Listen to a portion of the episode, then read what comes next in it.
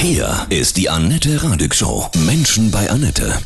Heute mein Gast, ich freue mich sehr, der Sportpsychologe Christian Sprekels. Hallo Christian, ich grüße Sie. Hallo, guten Morgen. Sie haben ein Buch geschrieben, das mit Sicherheit Niklas Füllkrug gelesen hat. Kopf, Sache, Fußball. Wie das Spiel mental entschieden wird. Welche Kapitel hat er gelesen? Vermutlich zwei und drei. Einmal ähm, Motivation und ähm, inhaltliche Ziele, weil inhaltliche Ziele sich als sehr wirkungsvoll herausgestellt haben, wenn man die hat. Mhm.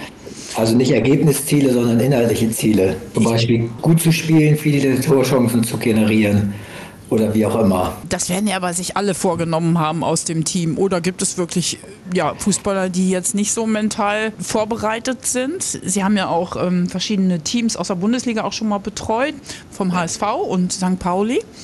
Richtig. Gibt es da Spieler, die das nicht so gut können oder adaptieren? Ja, es gibt immer, es gibt sehr unterschiedliche Spielertypen und, und da gibt es auch unterschiedliche Herangehensweisen so für jeden Einzelnen, wem was gut tut. Und da zu differenzieren, beziehungsweise gestern ist, glaube ich, also bei dem Spiel gegen Spanien sehr gut an den Mannschaftsgeist auch appelliert worden, der ist wieder aufgerufen worden und vermutlich auch was Inhaltliches, einfach sehr, sehr energievoll und, und möglichst im, im Verbund zusammenzuspielen und dass der eine für den anderen da ist. Das könnte ich mir vorstellen, dass das so im Vorwege nach der Japan-Niederlage gelaufen ist, weil das war gestern schon sehr, sehr stimmig, was die ja. auf den Rasen gebracht haben. Das brauchen wir jetzt dann am Donnerstag gegen äh, Costa Rica auch nochmal so, ne? ja, genau. Das brauchen wir auch nochmal so. Und da gibt es vielleicht dann auch, auch Erinnerungen an vor vier Jahren, wo das dann auch mal nicht so funktioniert hat in so einem Endspiel, aber ich vermute, dass die auch da ihre Lehren draus gezogen haben und da jetzt ein bisschen anders rangehen. Wenn Sie Vereine gecoacht haben, sportpsychologisch, was erzählen Sie den Jungs denn so? Ich erzähle ihnen herzlich wenig, ich höre viel zu. Ah. Das ist auch eine Frage, die ich oft zu hören bekomme, dieses, was gibst du denen denn für Tipps oder was hast du denen denn für Tipps gegeben, dass sie da jetzt so spielen oder oder, oder auch mal, wenn sie nicht so gut spielen, haben deine Tipps wohl nicht funktioniert. So, ich gebe denen gar keine Tipps. Wir haben eher den ressourcenorientierten Ansatz. Also ich stelle sehr, sehr viele Fragen und beobachte sehr viel und unterstütze die im Prinzip darin, dass sie in sich reinhorchen und die Frage beantworten, was tut mir gut, was brauche ich, um Höchstleistung zu, zu generieren und was stresst mich auch, was, hm. was wollen wir möglichst verhindern dass wir nicht in diesen Stressmodus kommen, weil Stressmodus ist nicht sehr leistungsförderlich, ganz im Gegenteil. Und wenn man ein Spiel als Herausforderung annehmen kann oder als herausfordernden Reiz, dann ist das sehr positiv. Und das andere, das Gegenpolige wäre der bedrohliche Reiz, ein Spiel zu verlieren oder auszuscheiden bei der WM oder wie auch immer. Das ist dann äußerst leistungsmindert. Und das das geschickt zu, hm. zu drehen, ist dann eine Sache, die liegt auch bei den Spielern selbst. Das kann ich denen nicht vorgeben, sondern die Frage, was tut dir gut, ist ja eine hochindividuelle Sache. Ja, das finde ich interessant äh, zu sagen, sehr individuell, dass die, äh, jeder feststellen muss, was tut mir gut. Dann ist es aber auch wichtig, dass der Trainer das weiß, ne? dass er genau weiß, er hat elf individuelle Spieler, die alle andere Bedürfnisse haben. Das zu erfüllen ist ja auch nicht so einfach, oder? Das kommt immer mehr, dass Trainer sich durchsetzen oder auch gut mit den Mannschaften klarkommen, entsprechende Leistungen zeigen, die genau das auf dem Schirm haben, dass sie genau verstehen, die Spieler ticken jetzt nicht alle so wie ich oder wie ich früher als Profisportler, es sind ja meistens ehemalige Profis, die da Trainer sind, sondern die ticken vielleicht ein bisschen anders und das berücksichtige ich sehr stark und habe da auch eine Antenne für oder hol mir jemanden an meine Seite, der das vielleicht noch ein bisschen präziser rausarbeiten kann mit den Spielern, was Jürgen, wir tun. Jürgen Klopp kann das, glaube ich, ganz gut. Jürgen Klopp kann das sehr gut und da gibt es so mittlerweile so einige andere, auch diese, die die eine Persönlichkeitsdiagnostik nutzen, hm. um, um da noch präziser zu sein, wie ja auch viele andere Sachen vom Athletiktraining bis zur Ernährung sehr individuell gestaltet werden und dann machen die das auch mittlerweile sehr, sehr individuell. Und alleine zu verstehen, wie so eine Mannschaft im Großen und Ganzen tickt, was die für, Motiv, für Motive haben und vielleicht jeder Einzelne auch oder vielleicht wie auch der ein oder andere Spieler davon abweicht und wie ich den so ein bisschen anders motivieren kann als das Gros der Mannschaft. Das ist dann die, die hohe Kunst für mich. Ja, das glaube ich. Und das ist aber eigentlich genauso im Berufsleben funktioniert das ja auch. Bei einer Firma, ja, wenn da so elf Leute zusammenhocken, alle wollen irgendwie Erfolg. Ja, aber jeder ist ja individuell anders. Der eine braucht ein bisschen Druck, der andere, der zieht sich zurück, wenn er Druck kriegt. Ja, genau, wenn, wenn Sie das gerade sagen, also der, der selbstbestimmte Mensch, der hat so ein starkes Autonomiemotiv und der äh, trifft seine Entscheidung halt sehr, sehr gerne selbst. Mhm. Und wenn, wenn der das Gefühl hat, er kann sie auch treffen, dann ist er hoch motiviert. Wenn er das Gefühl hat, er kann die Entscheidung überhaupt nicht selbst treffen, dann wäre das eher Stress auslösen für ihn und er wäre nicht so motiviert, würde auch nicht so gerne zur Arbeit kommen und auch nicht so gut Fußball spielen. Dann gibt es halt noch drei andere Motive. Das eine ist Leistung, dann gibt es noch ein Machtmotiv oder ein Durchsetzungsmotiv und ein Beziehungsmotiv. So, und da ist jeder Mensch individuell unterschiedlich aufgestellt in der Gewichtung dieser vier Motive. Einige haben das eine Motiv auch gar nicht.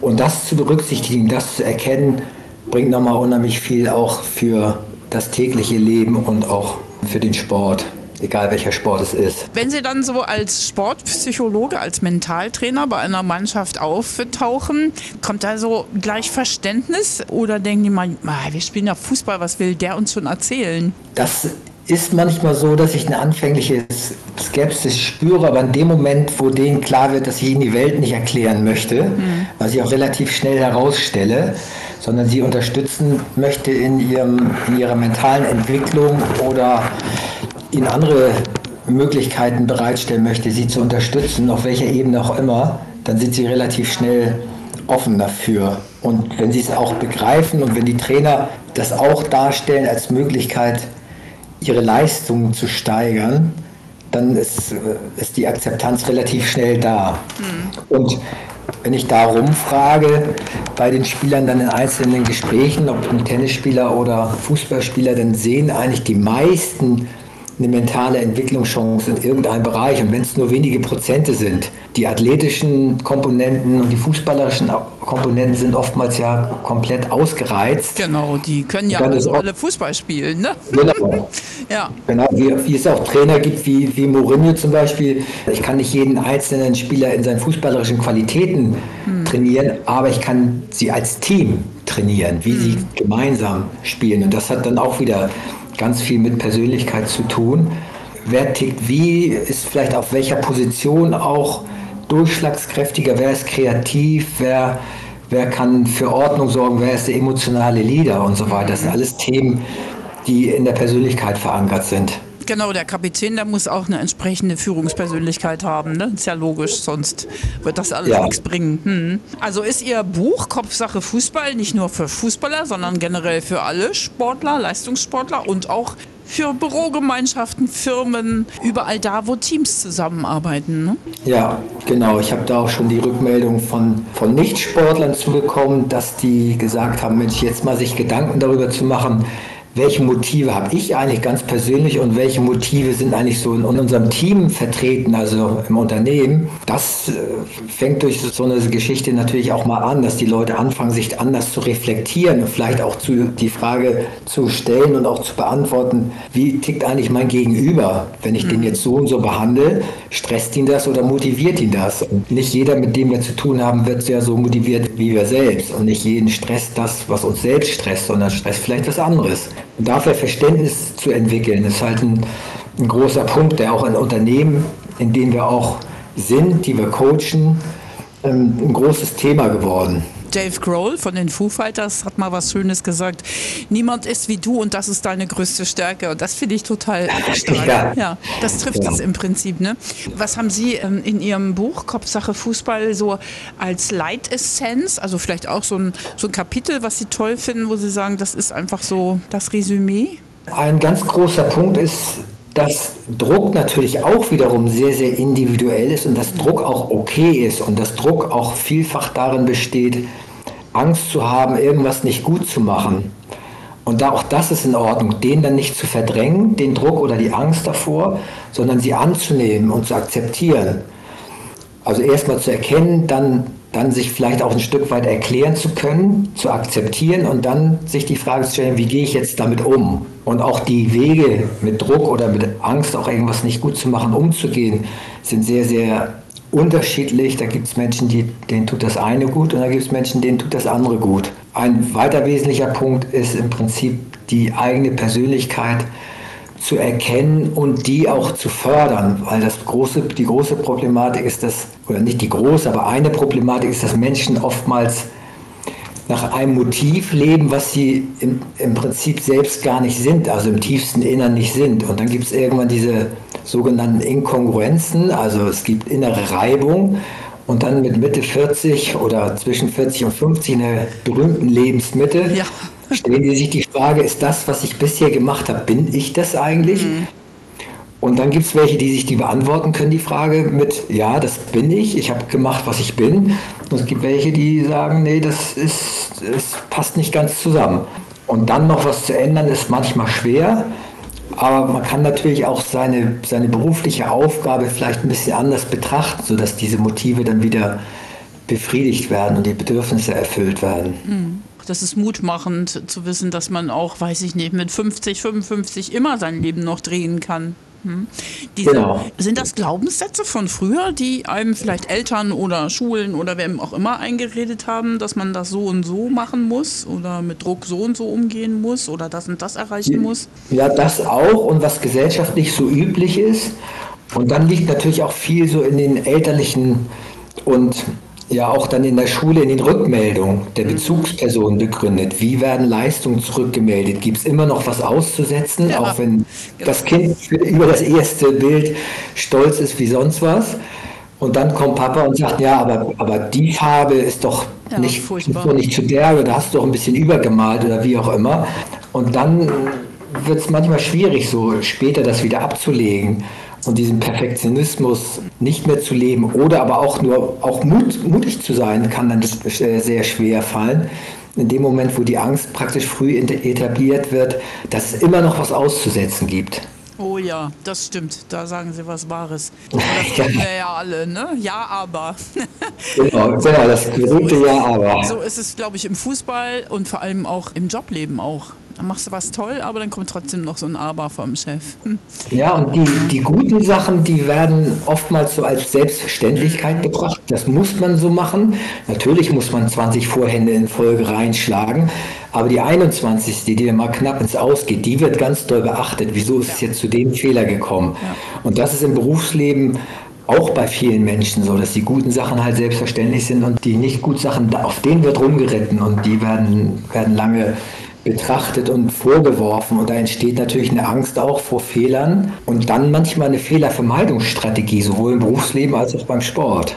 Wie macht man das zum Beispiel? Gehen wir mal zu unseren Jungs nochmal, zur WM. So Schlotterbeck, ne? der hat ja jetzt beim ersten Spiel jetzt nicht so prall gespielt. Dann ist er jetzt ja wieder reingekommen kurz. Wie, wie schafft jemand das, so einen Druck wegzumachen und so eine Angst, so eine Versagensangst dann ähm, in den Griff zu kriegen? Hoffentlich bin ich heute besser, oh Gott, oh Gott, so. Ja, die Frage, hoffentlich bin ich heute besser, hat er sich wahrscheinlich nicht gestellt, weil er hat ja das gut gemacht ja, dann. Ja. So, weil, weil hoffentlich lässt ja immer so eine Eventualität offen. Es kann auch sein, dass es nicht gut wird. Mhm. Und ich vermute, er war gut beraten. Ich weiß es natürlich nicht, weil ich die nicht betreue, dass er praktisch darin unterstützt worden ist, an seine Fähigkeiten auch fest zu glauben. Ich ja. kann das und ich gehe da jetzt raus und ich mache das jetzt gut, mhm. weil ich es gut kann. Nicht ich versuche oder ich will, sondern ich mache jetzt. Ich mache es gut, ich werde gut verteidigen. Mhm. Fertig. Das Wort Versuch ist schon ja, ist schon lässt, ja. Genau, mhm. genau. Lässt, lässt schon so aus. Könnte auch sein, dass es nicht klappt. Da sind wir Menschen für Sprache und Gedankengänge sind wir sehr, sehr offen oder beziehungsweise auch sehr empfindlich, weil das, was wir denken, fühlen wir auch. Und was wir fühlen oder unsere Gefühle leiten ja auch unsere Gedanken. Und das zu wissen und entsprechend einzugreifen und zu sagen, was, was denkst du in so einer Situation? Und dann ist es oftmals ja gut, aber es ist trotzdem vielleicht ein bisschen hemmend. Und das zu drehen in eine Sache, die im Prinzip ähnlich ist vom Inhalt her, aber eher positiv wirkt und dadurch auch einen positiven Einfluss auf die Emotionalität hat. Das ist dann die große Kunst, aber auch die große Kunst der, der guten Reflexion und in sich reinhorchens, was nicht viele können. Ja, es ist ähm, ein gutes Buch unterm Weihnachtsbaum für alle, die Fußball spielen oder auch nicht. Für jeden ist es gut, ne? Mentaltraining. Ja, hm. Da gehe ich mit. Aber ich finde, dass dieses Bewusstseinstraining jetzt mehr und mehr wirklich in den Fokus rückt, dass die Menschen sich öffnen solchen Dingen gegenüber. Wer bin ich? Welche Ziele habe ich? Was, was will ich? Ja, das, den Eindruck habe ich auch, weil auch natürlich so mit dem gesellschaftlichen Druck, den wir haben, der auch durch Social Media nochmal forciert wird, dieses, wo bleibe ich eigentlich, ein ähm, bisschen auf der Strecke geblieben ist und auch immer mehr Menschen natürlich unter psychischen Auffälligkeiten, so nenne ich es jetzt mal, leiden, nicht gut schlafen, nicht zur Ruhe kommen und ähm, sich unwohl fühlen. Einige somatisieren auch stark und so weiter. Es nimmt es nimmt tatsächlich zu. Das wissen wir aus der Gesundheitswissenschaft. Ich arbeite an der Uni Hamburg, sowohl in der Sportwissenschaft als auch in der Gesundheitswissenschaft. Und da gibt es knallharte Fakten darüber, wie, auf welchem Weg wir sind. Und da ist die psychische oder das psychische Gleichgewicht schon auch noch ein riesengroßer Hebel, der nicht immer gut bedient wird. Sie haben ja echt eine, eine tolle Berufung, anderen Menschen durch solche Zusammenhänge ihnen die klarzumachen als Psychologe, als Mentaltrainer, das ist doch toll, andere glücklich auf den Weg zu bringen. Ja, oder sie dazu, darin zu unterstützen. Ja, das mache ich, ich mache es auch wirklich sehr gerne. Ich gehe wirklich sehr gerne zur Arbeit und jetzt kommt gleich ein jugendlicher Tennisspieler, dann kommt noch eine Volleyballspielerin, nachher kommt noch ein Fußballspieler. Mhm. Und dann kommt noch, äh, kommen noch zehn Leute zur Ausbildung zum Mentaltrainer heute Abend. Also das ist ein schönes Programm, was ich sehr, sehr gerne mache. Cool, da müssen wir jetzt Schluss machen. ja. Noch einen kurzen Tipp für unsere Jungs für Donnerstag. Also wie sie am Sonntag gespielt haben, genau so wieder zu spielen, also inhaltlich heranzugehen, nicht vom Ergebnis her. Das, natürlich wissen wir alle, dass das Ergebnis relativ entscheidend sein wird. Aber das Ergebnis kommt, wenn sie sich vornehmen, genau so zu spielen, wie sie es da auch gemacht haben oder annähernd so gut, weil der Gegner natürlich auch immer auch einen Einfluss hat aufs Spiel und dann werden sie gut spielen. Wenn sie gut spielen, dann gewinnen sie das. Ja, sehr schön. so wünschen wir uns das. Vielen herzlichen Dank und weiterhin so viel Freude und Spaß bei Ihren Beratungen als Sportpsychologe und Mentalcoach. Und viel Sehr Erfolg gerne. für Ihr Buch ja. Kopfsache Fußball. Alles Liebe. Super, vielen Dank.